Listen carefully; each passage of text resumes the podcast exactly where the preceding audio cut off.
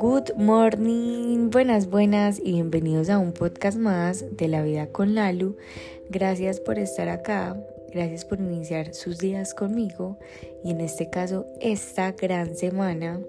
que es una semana demasiado importante para mí, como todas las otras, pero a mí me encanta siempre decir que es una semana importante porque siento que eso me compromete un poco más con el día a día. Bueno, imagínense que este fin de semana eh, nos fuimos los del equipo para un, un, municipio que se llama Santa Fe de Antioquia, bueno, un pueblo que se llama Santa Fe de Antioquia, que queda aproximadamente a una hora y media de Medellín,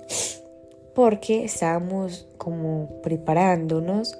o tanteando cómo estábamos,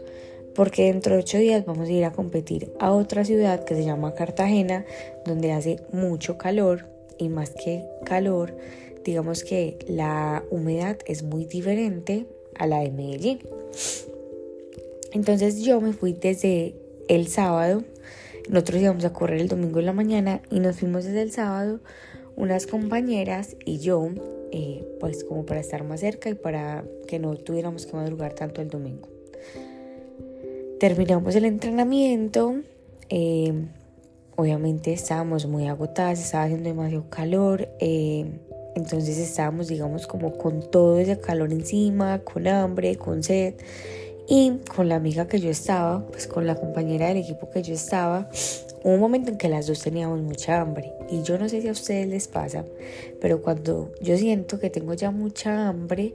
a mí me empieza a dar mal genio. Es más, y mi mamá siempre se ha dado cuenta de eso desde que yo estaba pequeña. Cuando yo tengo hambre y sueño, a mí me da mucho mal genio. Entonces, hubo un momento en el que ella me dijo algo, ella también está, digamos, un poco mal geniada porque también tenía mucha hambre y yo también. Ella me dijo algo y yo le respondí muy feo. Yo soy una persona que cuando, digamos, yo sé y soy consciente de que cometí un error, yo al minuto, por ejemplo, en este momento le hablé feo a alguien y al minuto yo ya vuelvo y estoy normal.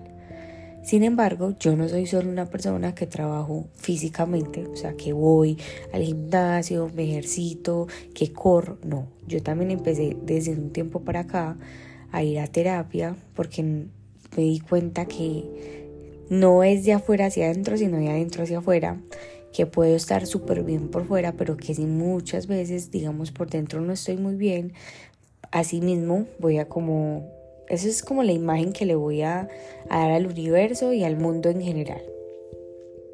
Entonces yo le respondí muy feo. Ella me dijo algo, yo le respondí muy feo. Y yo luego pues las dos hicimos como si nada, pues las dos nos hablamos feo, pero las dos hicimos como si nada. Y seguimos eh, normal el día.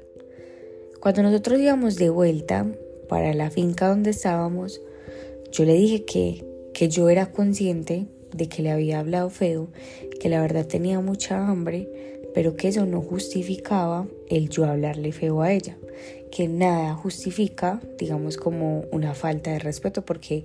no solamente una falta de respeto, digamos, con palabras feas, con, con golpes, no, sino también con tonos de voz, o sea, hay muchas maneras de faltarle el respeto a alguien. Y porque, digamos, uno al a la hora, al segundo, al minuto, a lo que sea, esté ya bien, no tiene por qué dar por hecho de que la otra persona también tenga que estar bien. Entonces algo que he aprendido yo en terapia es que se puede, la verdad es súper válido, así uno sepa que la otra persona ya lo perdonó a uno, que miren, esto es un, tal vez puede ser una bobada, pero la otra persona merece darse cuenta de que tú también lo sientes, o sea, de que, de que tú eh, eres consciente de que tal vez cometiste un error, de que le hiciste sentir mal y el reconocerlo lo que hace es como validar